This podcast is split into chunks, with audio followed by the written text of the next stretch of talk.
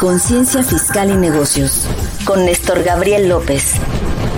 Estructura y evolución en materia fiscal y contable para los negocios con integridad.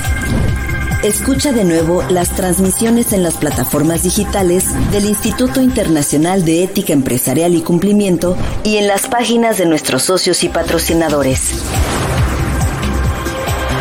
¿Estás preparado para un nuevo desafío?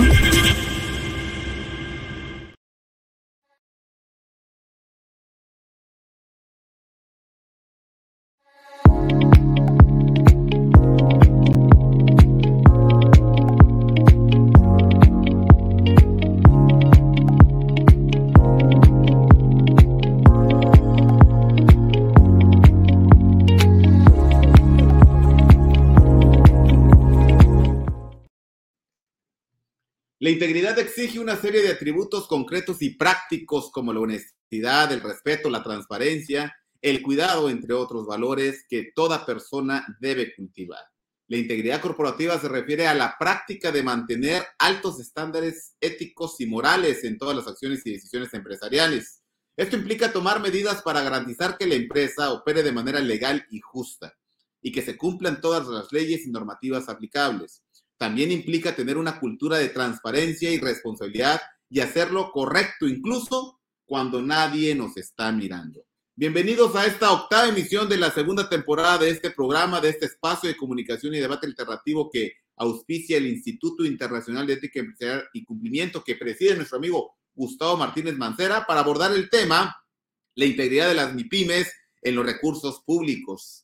Agradecemos a nuestros patrocinadores que se suman a estos esfuerzos, a esta campaña Días de Inspiración y que confían en lo que este espacio de comunicación y debate alternativo ha promovido y promueve eh, en los diversos escenarios que también el, Instituto Internacional de Ética Empresarial y Cumplimiento eh, promueve con sus programas.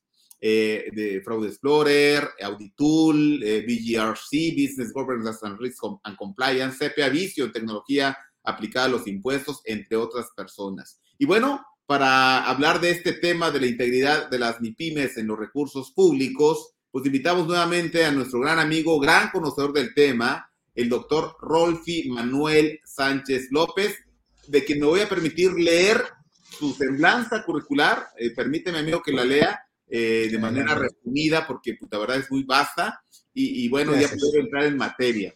El doctor Rolfi Manuel Sánchez López es contador público también y maestro en administración y, y doctorado en administración pública. Cuenta diversos, con diversas certificaciones como lo son en contabilidad y autoría gubernamental por el Instituto Mexicano de Contadores Públicos, certificado de auditor líder ISO 37001, sistemas de gestión antisoborno por BCAS iGroup.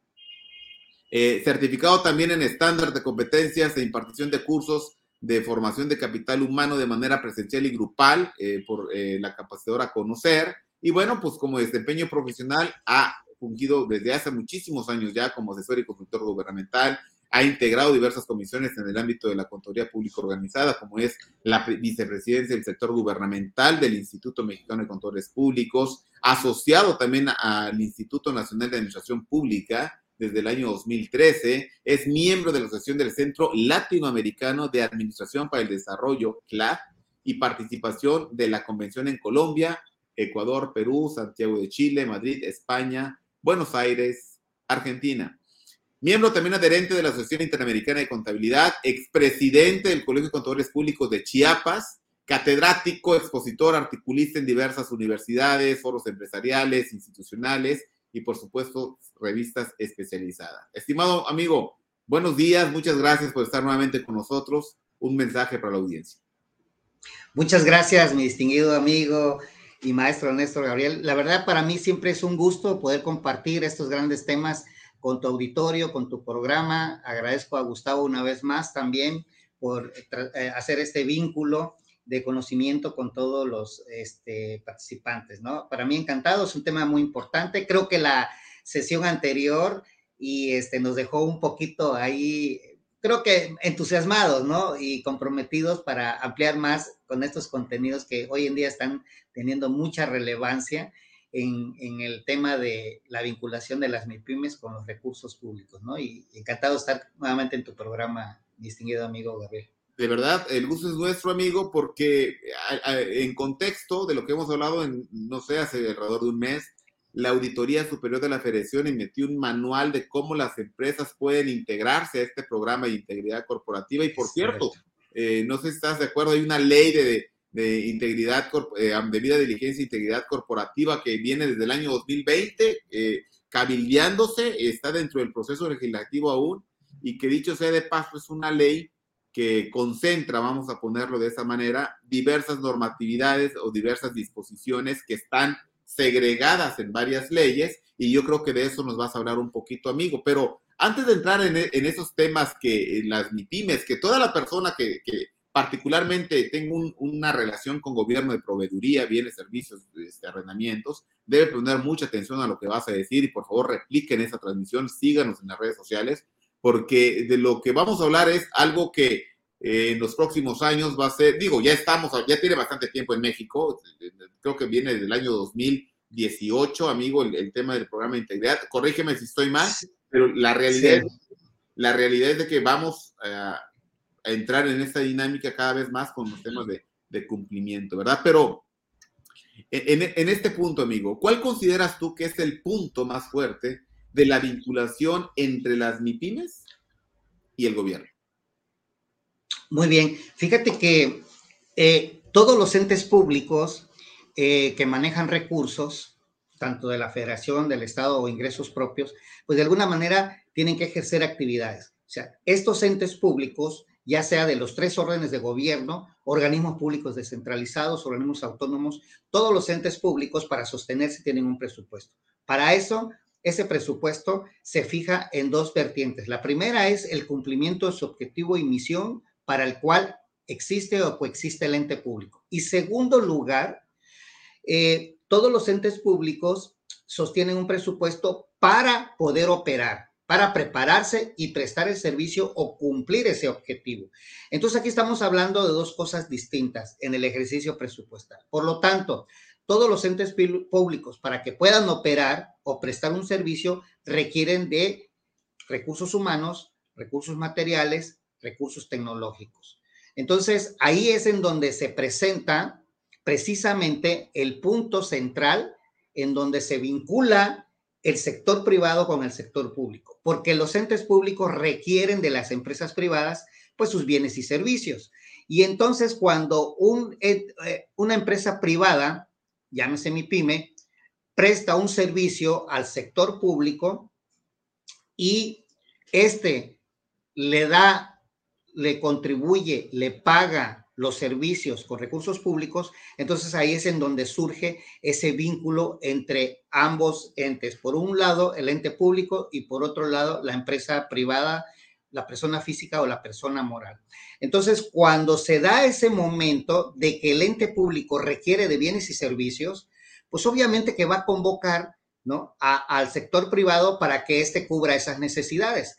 Entonces, vamos a un punto central en tu pregunta, este, mi distinguido maestro. Primero, ¿quiénes son las que van a participar? Pues son las MIPIMES. El 99% de las empresas en México, según el INEGI, son MIPIMES, micro, pequeñas y medianas empresas. Las que están en la esquina, la vuelta, en el municipio, e, en la cabecera municipal, en, en la capital de las entidades federativas. La gran mayoría son MIPIMES y son las que van a ofrecer esos servicios. Desde el momento el ente público contrata a una empresa privada para que dote de bienes y servicios y le paga vía transferencia o cheque esos servicios, ese cheque o esa transferencia que ingresa a la cuenta fiscal de la MIPYME está vinculando y asumiendo una gran responsabilidad en el tema de los recursos públicos. Ese es el punto central. En el momento que la MIPYME otorga bienes y servicios y a cambio de eso recibe una transferencia bancaria o un cheque de ese ente público ingresa a su cuenta bancaria, a su cuenta fiscal, entonces en ese momento ya está esa vinculación. Y eso, ese punto, Gabriel, es el punto en donde se centra si el marco de actuación tanto del ente público como de la empresa privada actúan bajo un esquema de integridad. Es un tema bastante interesante porque cualquier ente público, cualquier ente público que haga un análisis que estamos comentando y una MIPYME, por ejemplo, aquellos colegas que asesoran, que trabajan para MIPYMES o que, que auditan MIPYMES, dictaminan MIPYMES, es muy sencillo determinar en qué punto se encuentra en, en esa vinculación. A ver, una MIPYME es probable que su proveedor principal, su cliente principal, perdón, sea un ente público, un gobierno municipal, ¿no? Hay, hay MIPIMES que tal vez su, su, cliente importante eh, es un ente público, un gobierno municipal, porque le dota de qué? De artículos de limpieza, le dota de qué? De artículos de papelería, ¿no? O eh, eh, este, vestuarios, etcétera, para el personal este, accesorios para seguridad, armamento, etcétera. E, e, esos son las MIPIMES que los clientes más importantes son el sector gobierno. Entonces, si una MIPYME hace un análisis muy sencillo, este, Gabriel, de que digan, oye, determinemos cuáles son los clientes más importantes de esa MIPYME. Eh, eh, Patito SASB, oye, pues fíjate que de los ingresos que percibe Patito SADCB en el primer semestre, pues el 60, el 40 o el 50% de sus ingresos vienen del sector público. Entonces ahí reviste la importancia, bajo qué esquema van a trabajar precisamente en el, en el tema de la integridad, ¿no? ¿Cómo está actuando la MIPYME en relación o en el comportamiento de estos recursos públicos y cómo está actuando el sector público en la asignación de los contratos para estas empresas? Hay que recordar que la demanda agregada, estamos en una economía de libre mercado. Eh, sí. estamos todos de acuerdo con eso. Y que la demanda agregada, eh, a la luz de esta ley general del mercado, que es a mayor oferta este, en, los, en, materia de los precios, me refiero a, a mayor oferta, sí. los precios bajan, a mayor demanda, los precios suben. El gobierno um, es un catalizador de esta demanda agregada. ¿Por qué? Porque pues todas las contribuciones que, que, recauda las canaliza por convienes y servicios y arrendamientos y eso los propios particulares pueden hacer de recursos, se dispersa en salarios, se dispersa en inversión y entonces es un estímulo. Entonces es muy importante cuidar esta relación gobierno, MIPYME, que por, por controles, la verdad que las MIPYME siempre hacen eh, llevan una, una, van subiendo la pendiente, ¿verdad? Porque pues, evidentemente los controles cuestan y esos controles son necesarios. Pero entonces, amigo, aquí cabe la pregunta, ¿por qué las MIPIMES deben cumplir con una política de integridad empresarial? Va, fíjate, perfecto. Eh, muy buena pregunta, Gabriel. Te voy a decir, fíjate, cuando surge la Ley General de Responsabilidades Administrativas, que hoy en día está teniendo un, un impacto eh, muy profundo en el tema de los controles internos y la responsabilidad del manejo de los recursos públicos.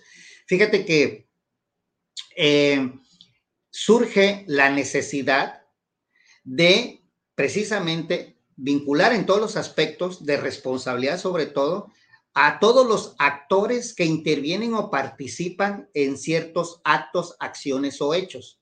Entonces, fíjate, por un lado, el sector gobierno los entes públicos, el marco de actuación está regulado jurídicamente, normativamente, eh, para cada uno de los servidores públicos. Y vamos al caso que yo ponía hace un momento.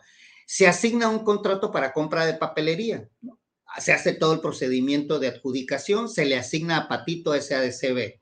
Bueno, todo, todo el andamiaje jurídico antes estaba enfocado a que el servidor público realizara conforme a la norma este tipo de operaciones. Y si no lo hiciese de, de esa forma, pues iba a tener que ser sancionado. Pero ¿dónde quedaba el papel del otro actor de ese proceso que eran las empresas? O sea, ¿hasta dónde llegaba la responsabilidad de las empresas en ese punto? ¿Por qué solamente sancionar al servidor público si en un acto, en, de, de, de, en un acto de cohecho ¿no? o de soborno, son dos los actores que participan. Entonces, fíjate hasta dónde llegó. Cuando se promulga la Ley General de Responsabilidades Administrativas, pues por un lado busca a través de un procedimiento, sancionar al servidor público que no hizo bien las cosas bajo integridad, ¿no? Honestidad o ética. Pero por otro lado, esta ley, pues también trata de que el brazo de la justicia llegue a esa empresa, a esa MIPYME. ¿Cómo, cómo sancionar también a esa MIPYME? ¿Por qué? Porque al final de cuentas, los actos de corrupción se va a dar en dos, en dos partes. O sea, no, no puede actuar una sola persona en actos de corrupción, sino que en este caso, pues también tendría que estar involucrada una empresa privada.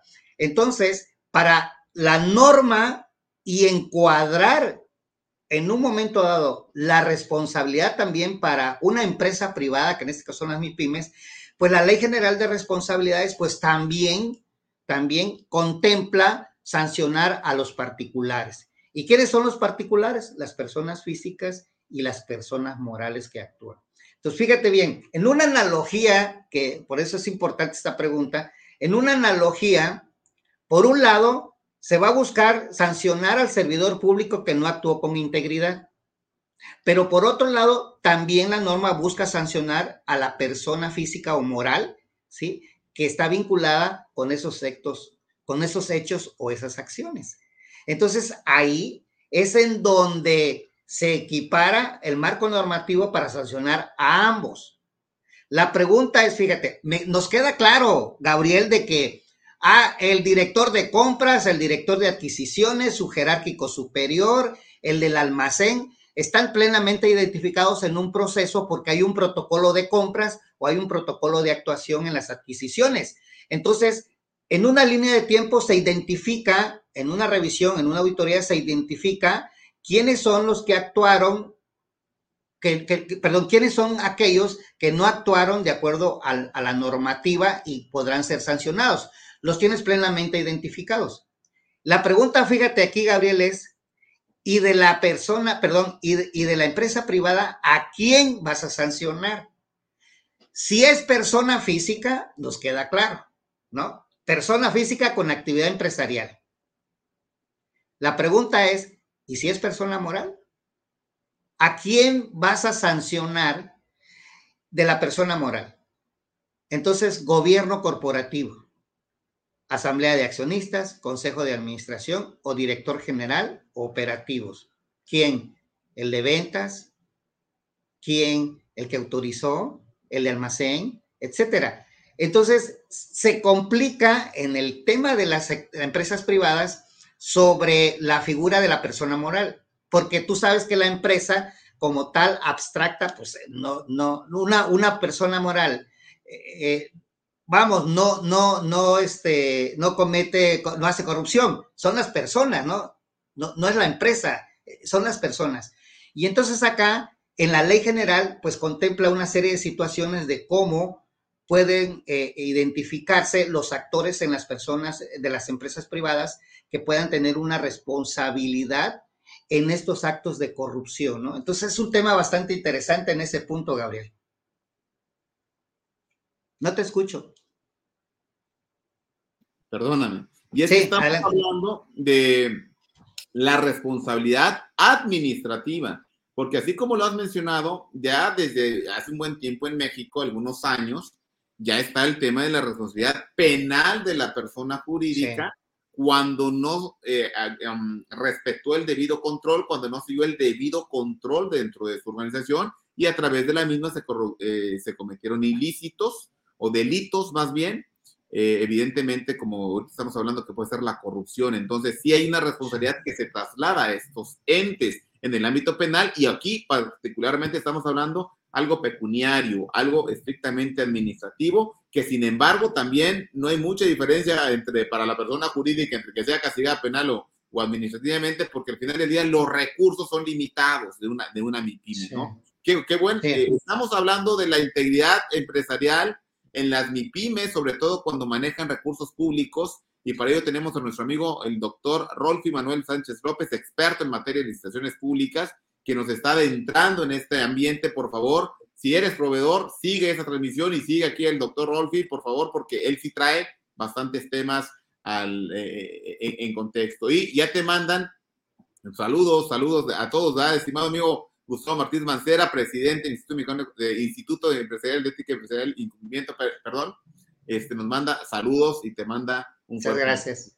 Rolfi. Bien, amigo, y, y, bajo este concepto ya vimos que evidentemente hay una vinculación entre el sector gobierno y las MIPIMES a través de esta demanda agregada que habíamos mencionado, que deben mencionar cierta política ciertas medidas de integridad las MIPIMES porque son, eh, eh, ejercen de, por, por, sus, por, su, medio parte del, de recurso público, a través de la misma se ejercen los recursos públicos, quise decir, y bueno, ¿qué responsabilidades entonces pueden tener ya en, el ámbito de lo que estamos hablando de manera concreta estas MIPIMES frente a diversos hallazgos que puedan localizarse o, indagarse por los órganos de control en sus procedimientos internos o también por las autoridades superiores de la federación o estatales, dependiendo cómo sea el caso, ¿no? Sí, fíjate que lo, lo que hemos este, observado precisamente en, en, en los hallazgos que han determinado de las auditorías, eh, algunos órganos de control o de fiscalización, es que se trata primero, en el presupuesto de egresos de todos los entes públicos, hay recursos que se destinan para servicios personales, o sea, eh, recursos humanos, recursos que se destinan para recursos materiales, recursos que se destinan para servicios generales y adquisiciones, entre otros. Pero estos son los componentes más importantes. Quiere decir, primero, que por cada peso del presupuesto de todos los entes, normalmente el 60 o el 70% va para recursos humanos, normalmente. Ahora, el 30%, Gabriel, que es el resto, pues para compras, es para que pueda operar el ente público. Entonces, en ese punto, imagínate si el segundo valor más importante del presupuesto egreso son los gastos operativos o el gasto corriente, excepto de la nómina o recursos humanos, entonces tiene vital importancia revisar las adquisiciones o las compras en ese sentido. Entonces, por un lado, el presupuesto general de los entes públicos lo vamos a dividir en gasto corriente y en gasto de inversión. El gasto corriente es precisamente lo que yo estoy comentando son dos cosas importantes del gasto corriente, recursos humanos y compras o adquisiciones. Entonces, normalmente la auditoría va a ir enfocado, obviamente, a recursos humanos y adquisiciones, que es el rubro más importante. Ahora, en ese sentido, cuando se enfocan las auditorías al recurso del gasto corriente, el gasto operativo, pues nos vamos a enfrentar a este tipo de situaciones. ¿Qué es lo que ha pasado normalmente? Que los órganos de control, los órganos internos de control o los órganos fiscalizadores van y van a revisar quiénes son nuestros principales eh, proveedores. Y ahí nos vamos a encontrar a todas las MIPIMES que están vinculadas con eh, el sector gobierno. Ahora, hacemos una, una, una, una, un orden de prioridad y de importancia cuál es el proveedor más importante para ese ente público. Y entonces vas a detectar que Patito SADCB es el proveedor más importante del ente público. ¿Por qué? Porque Patito SADCB, de acuerdo al análisis financiero, se detectó que representa el 20, el 30 el 40% de las compras que hace el ente público con esa empresa. Ahora, estás haciendo una escala de prioridad de los proveedores. Entonces ahí ¿Qué es lo que se trata de ver? Que los auditores en los hallazgos se van precisamente sobre los proveedores más importantes y hacen dos cosas, Gabriel. Primero, hacen una revisión jurídica documental de ese ente público. Primero, la existencia del proveedor, una verificación del domicilio fiscal y tres, que el giro de la empresa coincida con la emisión de los FDI, de los contenidos de los FDI. O sea, tú no me puedes facturar una maquinaria pesada si dentro del giro de tu empresa no está contemplada o en las actividades que tú te diste de alta en, Hacienda, ¿no? O sea, habría una incongruencia ahí en ese, en ese punto. Ese es uno de los principales observaciones que se detectan en las MIPIMES. Dos, que el domicilio fiscal no coincida. Tres, si el domicilio fiscal sí coincide, sí existe la empresa, entonces, el auditor lo que hace es hacer una verificación de que efectivamente ese proveedor o esa MIPYME tiene en existencia en sus inventarios o en sus anaqueles los productos que le ofertó y le vendió al ente público. Si no hay congruencia entre lo que está plasmado en el CFDI con los inventarios, con el giro del acta constitutiva, entonces vamos a encontrar una, una irregularidad, Gabriel, en el que los órganos fiscalizadores lo van a observar. ¿Y esto qué genera? Va a generar, va a generar desconfianza en el sentido de que los entes públicos están realizando operaciones con empresas inexistentes. Y eso tú lo sabes, trae un problema, como experto que eres en tema fiscal, trae un problema fiscal y por otro lado trae un problema que puede generar lo que mencionaste hace un momento, un procedimiento de carácter administrativo que se puede llevar a cabo y por otro lado un procedimiento penal. Y tú mencionabas algo muy importante, la responsabilidad de la persona jurídica. Entonces, ¿hasta dónde puede llegar la responsabilidad? Vámonos al extremo, Gabriel.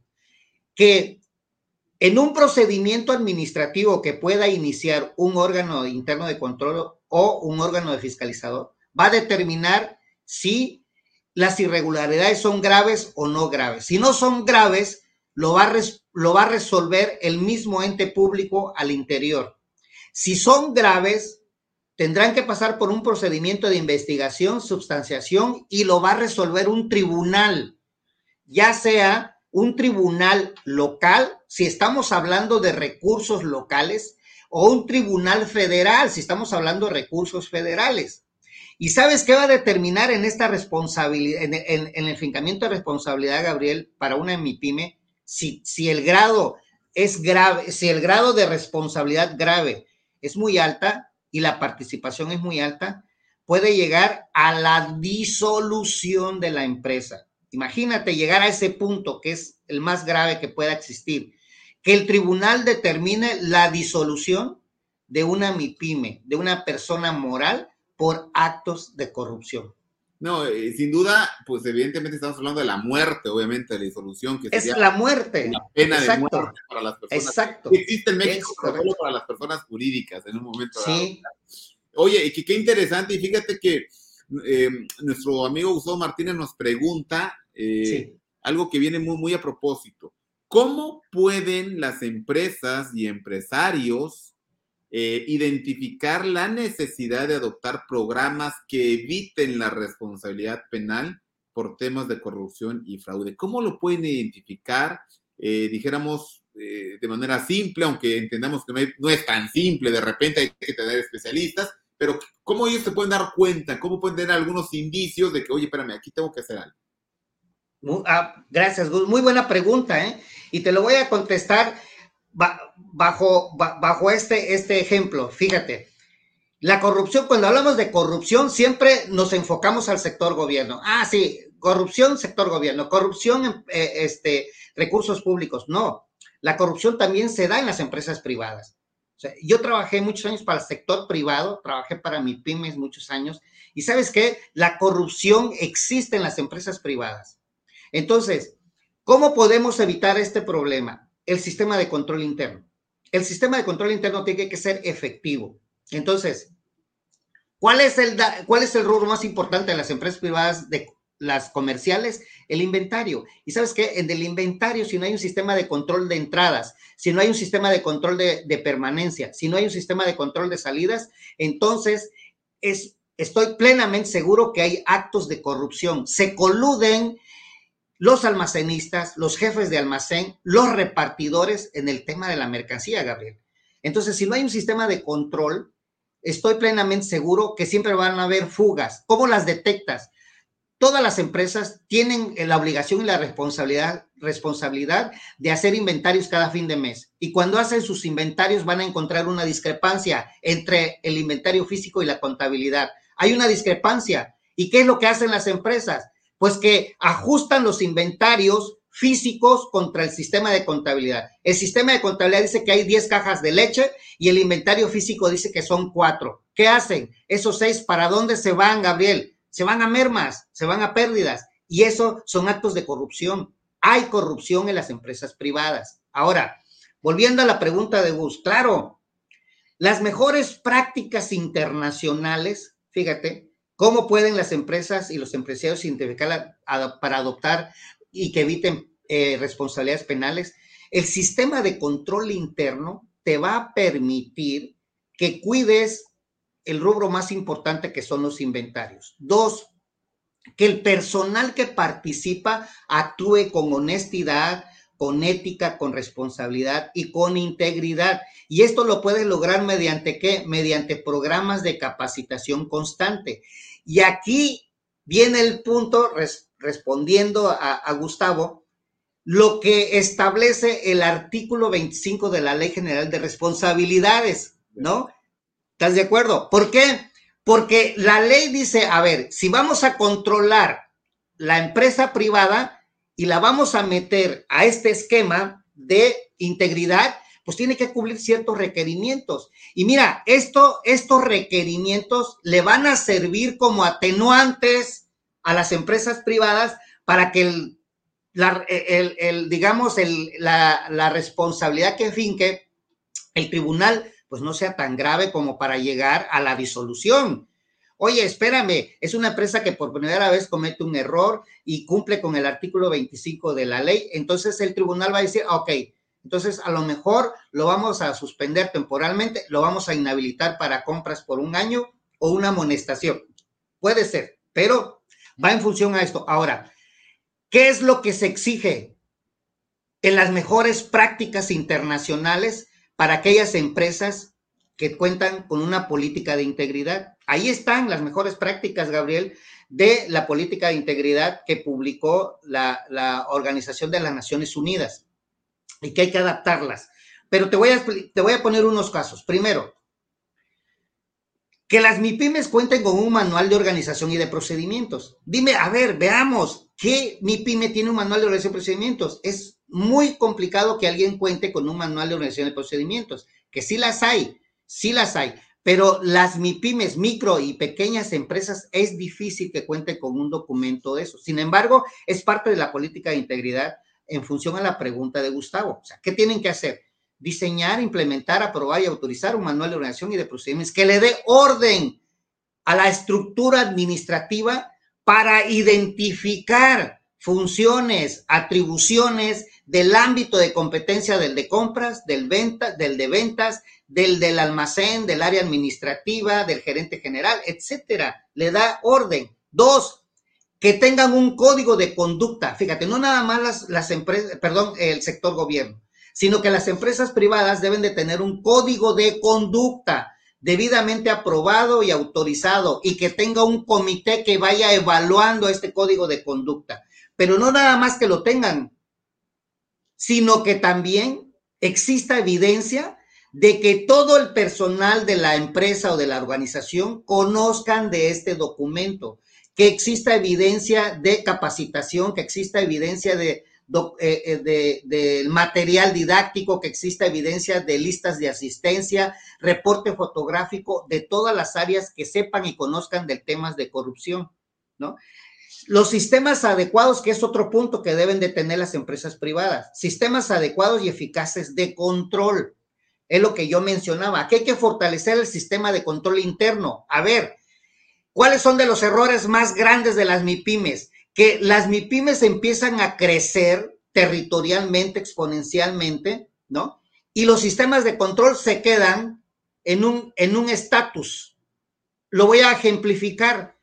Es como a un niño de cinco años que le compraste la playera de la selección mexicana esa playera de la selección mexicana al niño de 5 años está creciendo, está desarrollando y a los 10 años le quiera seguir poniendo la misma playera. ¿Estás de acuerdo? O sea, puta, se va, perdón, se va a ver así el niño acá con la playera de la selección. Es, es lo mismo, perdón por el ejemplo, mi distinguido amigo, pero es exactamente lo mismo que pasa con las MIPIMES.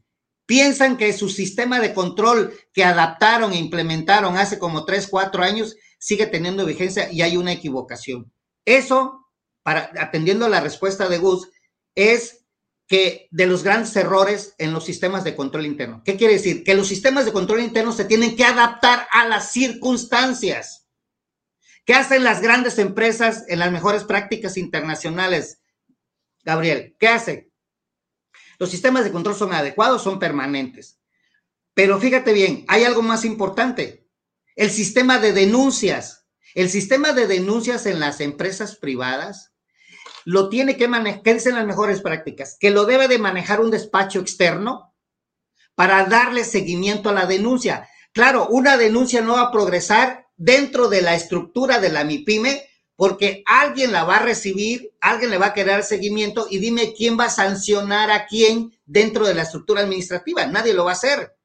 Pero si es un despacho externo que se contrata exclusivamente para recepcionar, darle seguimiento a la denuncia y aplicar precisamente los correctivos, entonces estaríamos hablando de que habría independencia de ese despacho para actuar en ese sentido. Eso dicen las mejores prácticas.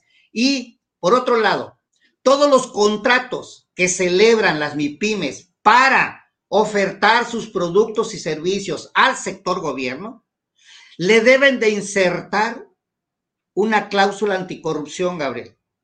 ¿Qué dice la Cámara de Comercio Internacional? La Cámara de Comercio Internacional propone que en los contratos se debe de insertar la cláusula anticorrupción. ¿Y qué dice la cláusula anticorrupción? Que tanto el sector gobierno como el sector privado se comprometen a actuar bajo integridad en este proceso de adquisición, antes, durante y después. Gabriel, no he visto hasta hoy en día un contrato entre el sector público y privado que tenga una cláusula anticorrupción, porque ahí es donde tenemos que empezar. Si, el, si realmente el sector gobierno quiere ser el promotor del cambio, debería de solicitar que se inserte la cláusula anticorrupción en los contratos de compras, de adquisiciones, de productos de limpieza, de medicina, de papelería. Y lo más importante, Gabriel, los contratos de obra pública. A ver, ¿dónde está esa cláusula que propone la Cámara de Comercio Internacional? Esto nos va a ayudar a inhibir, pero tenemos que ser los promotores del cambio, ¿no? Entonces, ¿cuándo vamos a romper ese paradigma? ¿Sabes cuándo? Cuando el sector gobierno inscriba a sus proveedores, cuando registre a sus proveedores desde antes que inicien operaciones, ¿qué les va a pedir? Todos hemos participado, ¿no? Como quizás proveedores o prestadores de servicio con el sector gobierno. Entonces, te va a pedir documentación legal, te va a pedir documentación fiscal, y te va a pedir documentación eh, fiscal, legal, ah, y te va a pedir la documentación financiera, ¿no? Fíjate. Ahora, ¿por qué no el sector gobierno pide si cuenta esa MIPYME con una política de integridad? Programa de integridad, correcto. ¿Estás de acuerdo? A ver, adelante, Gabriel. Y es que fíjate que justamente eh, un siguiente comentario que nos hace nuestro amigo Gus es el siguiente. Actualmente las MIPIMES principalmente no han adoptado, no han adoptado estos temas porque no ven ese factor costo-beneficio, ese retorno a la inversión, ven algo excesivamente costoso para las utilidades que puedan generar y sin embargo lo que nos estás tratando de decir, corrígeme si estoy mal, es que esto le va a dar sostenibilidad a las MIPIMES en la eh, en el ejercicio, eh, eh, en su relación con gobierno primeramente, y por supuesto también para la sociedad porque va a ser más transparente y le va a dotar de mejores estructuras que le permitan a esos dueños de empresas quedar libres de una responsabilidad cuando en efecto ellos no han participado de un acto ilícito, porque no sabemos si nuestros empleados están vulnerando nuestros sistemas, nuestros programas, nuestros protocolos, nuestros manuales, y entonces con esas atenuantes, como tú lo has mencionado, decir, oye, espérame, yo, vengo proveyéndole al gobierno 20 años o 10 años. Ahorita surgió un acto que del cual yo no estoy, no soy partícipe porque tengo un protocolo y algunos de mis empleados, lo que tú decías, ¿no? Los inventarios, las mermas, eh, y, o bien cualquier otra cosa que se pueda dar en relación a la corrupción. Muy importante, nos acabas de dar varios tips. Evidentemente, este comité que se tiene que generar para que pueda ser revisado estos programas que le da mayores atributos de transparencia, porque ya hay un tercero independiente que está eh, asociado y por supuesto esta, esta cláusula anticorrupción, que no solo la cláusula, no sé si, si, si, hay que ponerlo, atrás de la cláusula debe venir un programa, una política de integridad que, que, que, respalde a este, a este dicho de la cláusula. ¿no? Sí, es correcto. E, ese programa de integridad, este, mi distinguido amigo Gabriel, ese programa de integridad es el que se exige hoy en día que ya estén adoptando las empresas privadas. Ese programa de integridad que genera confianza, es lo que nosotros buscamos, confianza. ¿Por qué? Porque las empresas que participan, las empresas privadas que participan con recursos públicos en las acciones de gobierno, obviamente tienen que asumir esta gran responsabilidad que están actuando bajo integridad en sus operaciones. ¿Qué es lo que ha pasado hoy en día? Y lo dice el Instituto Mexicano para la Competitividad, el grado de corrupción que existe en las compras, en las adquisiciones, que insisto, es el rubro más importante para los gobiernos en el gasto corriente, ¿no? Entonces, es muy sencillo que un, servidor público se vea beneficiado con recursos económicos para asignar un contrato a una empresa privada. En el momento que este servidor público recibe dinero de la empresa privada para que sea beneficiada con la asignación de un contrato, en ese momento se configura lo que conocemos como cohecho. Y por otro lado, la empresa privada que da dinero para beneficiarse con contratos, pues está cometiendo un acto de corrupción que conocemos como soborno. Entonces, en una adquisición fraguada bajo actos de corrupción, se configura, por un lado, el tema de eh, eh, soborno y por otro lado, el cohecho. Y entonces ahí ya viene el tema que tú mencionabas.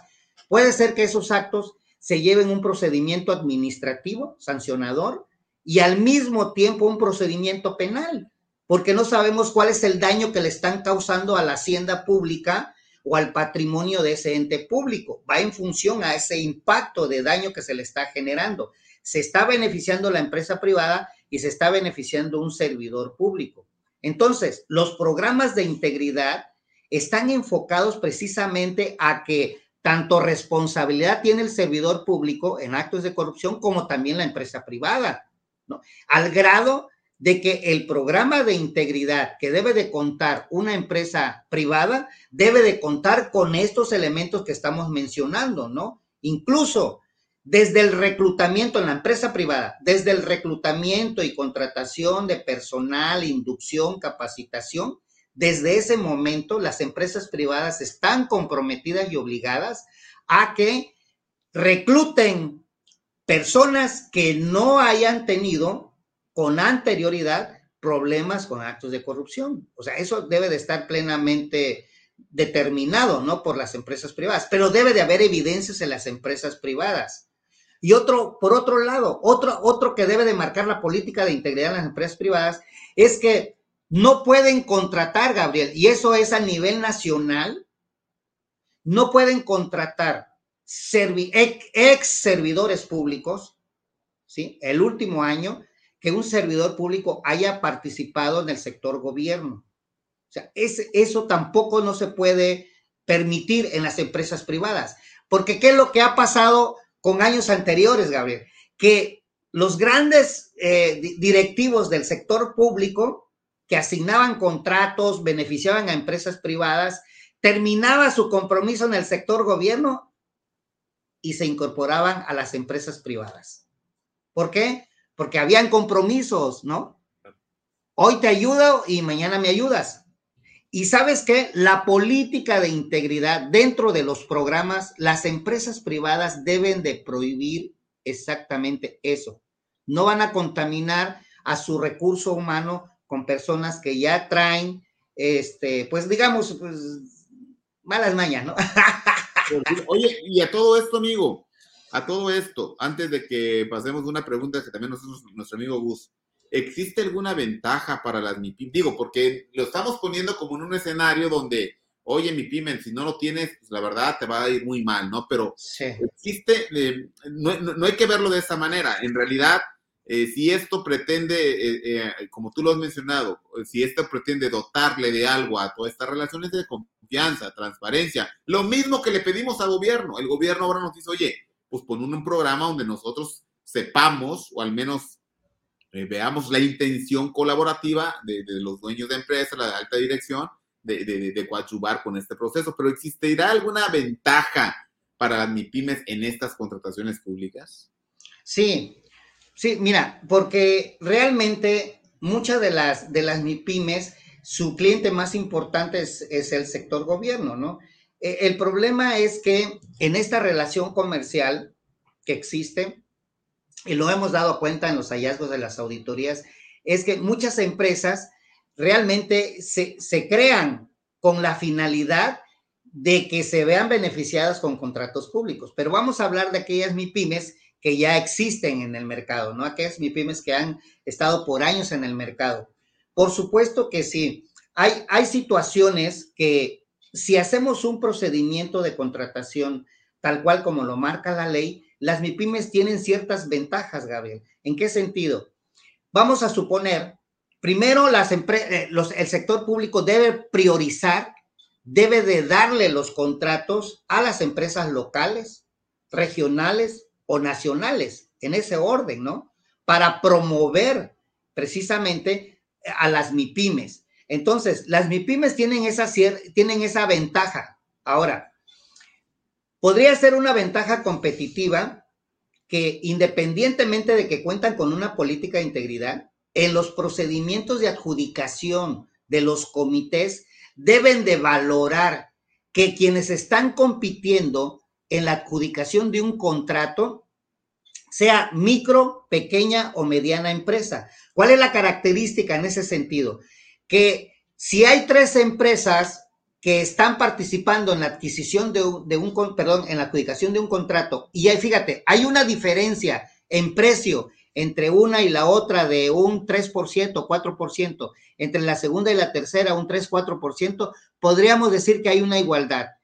¿Qué deben de determinar los comités? A ver, de las tres, ¿cuál es micro? Y esa micro se le debe de adjudicar ese contrato por norma. Oye, no hay micro, bueno, pequeña. De las tres, ¿cuál es pequeña? Ah, pues esta es pequeña. Ah, bueno, entonces se descartan las otras y la pequeña debe de ser beneficiada con ese contrato. Ahora, ¿cuáles son de los beneficios que puede tener la micro o pequeña empresa? Vamos a suponer, Gabriel, que las tres son micro. Ah, ok, si las tres son micro, ¿quién de las tres empresas tiene personal con discapacidades diferentes? Ah, pues fíjate que la segunda tiene uno, dos o tres personas que trabajan con discapacidades diferentes. Ah, entonces a ella le tienes que asignar ese contrato. Eso es promover precisamente a las MIPIMES. Pero volviendo al fondo del asunto, Gabriel, hoy en día todas estas MIPIMES deben de contar con un programa de integridad. Y lo mencionábamos en la plática anterior. La Secretaría de la Función Pública está promoviendo, ¿sí? Está promoviendo una identidad para aquellas empresas que son íntegras. No quiere decir que te dan, te dan un, un, este, un documento donde dicen empresa íntegra, ¿no? Pero debe de cubrir ciertos requerimientos. Si es socialmente responsable, si tiene trabajadores, el número de trabajadores, si hay trabajadores con discapacidad, cumplimiento del pago de los impuestos, etcétera. Tiene que cubrir ciertos requerimientos. Entonces la Secretaría de la Función Pública dice, esta mi pyme, este, le vamos a dar un distintivo de empresa íntegra. Y eso es una característica que te da un valor agregado y que te distingue de los demás. Pero ¿dónde vamos a romper ese paradigma, Gabriel? Desde el primer momento que todos los entes públicos, al registrar a sus proveedores en el padrón pidan política de integridad. Oye, amigo, y fíjate, y no solo los entes públicos, yo con conocimiento de causa te digo que ya en el ámbito privado, grandes cadenas comerciales, sobre todo a la luz de esta exigencia internacional que han marcado los tratados de libre comercio, ya están pidiéndole también a sus proveedores estos programas. Ya no solo es el sector público, también los grandes corporativos que vienen en esta eh, abanderando también esos esfuerzos anticorrupción, pues también ya lo están pidiendo. Entonces, eh, eh, me parece que la lectura que debe llegarle a los dueños de empresas de las MIPIMES es, es empezar a establecer, un, a, hacer ese sondeo de qué, qué, necesidades tienen, como lo decía nuestro amigo Gustavo. Y en este punto, no sé si me permitas pasar a una de las, a la última pregunta que nos dice hizo sí. nuestro amigo Gustavo. ¿Cuáles serían tus sugerencias para que puedan sumarse más empresas a estos esfuerzos y evitar esas potenciales sanciones que pueden llevar, puede ser la vida o la muerte en un momento dado por, por la magnitud de las mismas, ¿no? Sí, mira, yo, yo considero, eh, vamos a, voy, voy, con esta pregunta voy a hacer una analogía, Gabriel. En el sector gobierno, el ente público, dentro del ámbito de su competencia, tiene un órgano de control interno. Todos, todos tienen un órgano de control interno. El órgano de control interno en el sector gobierno es el que se encarga de vigilar, verificar que la administración funcione de, las empresas del sector público, ¿no? Y obviamente que todo este andamiaje que estamos platicando del fincamiento de responsabilidad que tiene que ver con la Ley General de Responsabilidad y que tiene que ver con el sistema de control interno, está, está bajo la vigilancia y el cuidado de los órganos de control interno. Eso es por un lado en el sector gobierno. Pero fíjate bien, en el sector privado, en las empresas privadas, existe una figura también en esta analogía que hace exactamente lo mismo en el sector privado. Y estas son las figuras que están contempladas en la Ley General de Sociedades Mercantiles, en el artículo 166, las facultades y obligaciones de los comisarios. Fíjate, sector gobierno, órgano interno de control, titular del órgano de control. Sector privado, ni pymes, comisarios. Y los comisarios en las empresas privadas tienen una gran responsabilidad. Yo en algunas conferencias que he dado en algunas partes del país, pues he platicado con los colegas, los colegios de contadores, etcétera, y, siempre ha pasado de que a veces nos comprometemos y asumimos una responsabilidad en las empresas privadas cuando se constituyen y nos nombran a los despachos externos, a los contadores comisarios, ¿no? Pero hoy en día la figura del comisario está teniendo mayor relevancia con el tema de la responsabilidad y la integridad en las empresas. Porque fíjate, una de las facultades y obligaciones del comisario es, en el 166, es que debe de realizar un examen de las operaciones, documentos, registros y demás evidencias comprobatorias para informarle a, al, al, este, para informar a la asamblea de accionistas. Es exactamente lo mismo que hace un órgano de control interno. En esta analogía, el comisario asume una responsabilidad. ¿Y qué es lo que yo debo de recomendar acá? Que la participación efectiva de los comisarios en las empresas privadas, ¿sí? Deben de dar cumplimiento a este punto y además rendir de manera anual un informe sobre este estado. Y fíjate, en esta analogía, en el sector privado, existe la obligación del control, de la implementación del control interno y los resultados que se obtienen de la misma a través de la figura del comisario. Ojo para las empresas.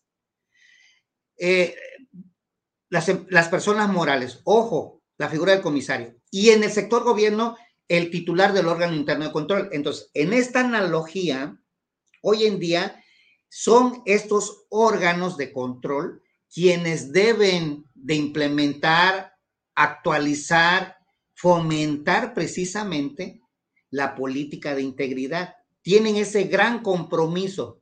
Por un lado, en el sector gobierno está en manos de, de, de los contralores, está en manos de los titulares órganos de control que asumen la responsabilidad y tienen responsabilidad si no lo hacen. En el sector privado, el comisario. Y ahora, Artículo 166 de la Ley General de Sociedades Mercantiles, que dice que debe de vigilar, cuidar, promover y presentar un informe. Fíjate, en esta analogía, el artículo 15 y 17 de la Ley General de Responsabilidades Administrativas dice casi lo mismo, que los titulares del órgano interno de control deben de implementar las políticas, bases y lineamientos por lo que hemos platicado el día de hoy, Gabriel, de que se debe de adaptar a las circunstancias los sistemas de control interno. Y el artículo 17 de la ley general dice que debe de presentar un informe sobre el resultado de esto.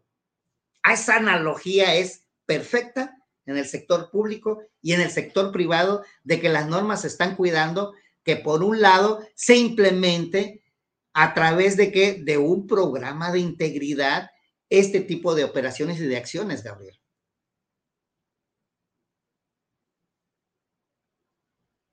No te escucho, amigo. Perdóname, amigo. no te preocupes. El ruido ambiental. Pero la verdad que quisimos presentarle a la audiencia un paneo, eh, evidentemente muy general, de lo que tienen que considerar a la luz de la integridad corporativa y de los beneficios, sobre todo para las personas que le proveen al gobierno. Pero nos quedamos con muchas preguntas en el tintero. Aquí más bien, yo te pediría, amigo, que nos des dónde te, nos digas dónde te pueden localizar, dónde te pueden escribir, para que cualquier persona que esté en aras de implementar esto y sobre todo quiera cuidar su relación de gobierno, que a lo mejor ya lleva muchos años y que no se había enterado de estos programas o de los beneficios que traen los programas, hay que decir una cosa, el, el Instituto Internacional de Ética Empresarial y Cumplimiento en México ofrece un distintivo anticorrupción, evidentemente a, a la luz de una capacitación que también promueve a las MIPIMES, a las empresas, y que eso, bueno, puede quedar eh, también ahí en el tintero para alguien que le interese, o bien buscarte a ti, amigo. ¿Cómo, ¿Cómo te localizan a ti? Claro que sí, amigo, muchas gracias. Mira, me pueden encontrar en Facebook con Rolfi Manuel Sánchez López. Me pueden mandar invitación. Podemos entablar este, hay una conversación con Messenger ya un poquito más privada. Tenemos la página web del despacho. El despacho es Sánchez Aquín, asesores y consultores.com. También ahí está la página abierta, ahí nos pueden consultar, ¿no?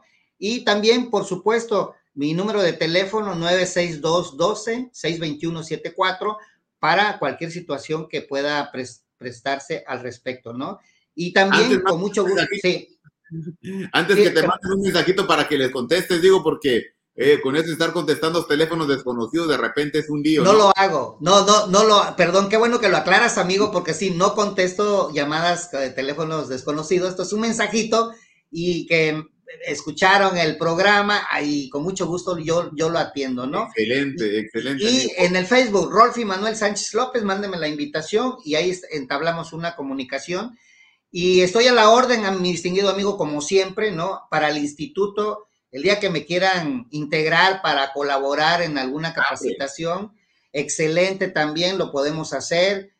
me pueden invitar para formar parte también del instituto, ¿no? Como miembro, etcétera. Está tomando nota que es el presidente, que seguramente va a llevar un directivo. Y si no, yo le paso directamente la, la moción, amigo, por supuesto. Nos daría muchísimo gusto que una, una, persona como tú, con esta visión, sobre todo en la práctica, señores, sí. Eh, por supuesto que para llegar a la práctica tienes que tener de, la parte teórica, lo jurídico, y la experiencia misma, pero la práctica y esas resoluciones a las MIPIMES, el, hay que decir que el ámbito de aplicación regularmente de un consultor en México, pues es caer también en una proporción muy alta con las MIPIMES, porque son las que abanderan el universo empresarial en México. Y sí, por supuesto, las grandes que eh, o medianas, que en un último de los casos también eh, pues, se esfuerzan por establecer esos protocolos, porque han encontrado o han reconocido las mieles del asunto, pues, sobre todo cuando eh, la estructura va creciendo y evidentemente a mayor tamaño, mayores controles o mayor descontrol, dependiendo cómo lo quieras ver. Entonces, por ahí va la intención de este programa han escuchado la octava emisión de la segunda temporada Conciencia Fiscal en el Negocio. Es un espacio de comunicación y debate alternativo que promueve el Instituto Internacional de Ética Empresarial y Cumplimiento, que preside precisamente nuestro amigo Gustavo Martínez Mancera. Agradecemos a todas las personas que confían en este espacio Días de Inspiración, eh, los patrocinadores, ¿verdad? Auditul, VGRC, eh, Sepia Vision, quienes generosamente también aportan elementos importantes para la difusión de estos contenidos que simplemente pretenden generar un debate con la sociedad, un debate abierto y, estimular justamente su participación. Amigo, eh, pues muchas gracias, hemos llegado. La que se fue como agua, siempre se va como agua programa. sí, amigo. De llevar. Y, bueno, pues que repliquen, ¿estás de acuerdo? Que repliquen la transmisión, eh, las personas que la puedan ver si lo encuentran de utilidad y bueno, nosotros continuar en esta construcción de la conciencia fiscal y la conciencia de los negocios. Muy buenas tardes, Néstor Gabriel López, un fuerte abrazo. Gracias, muy amable.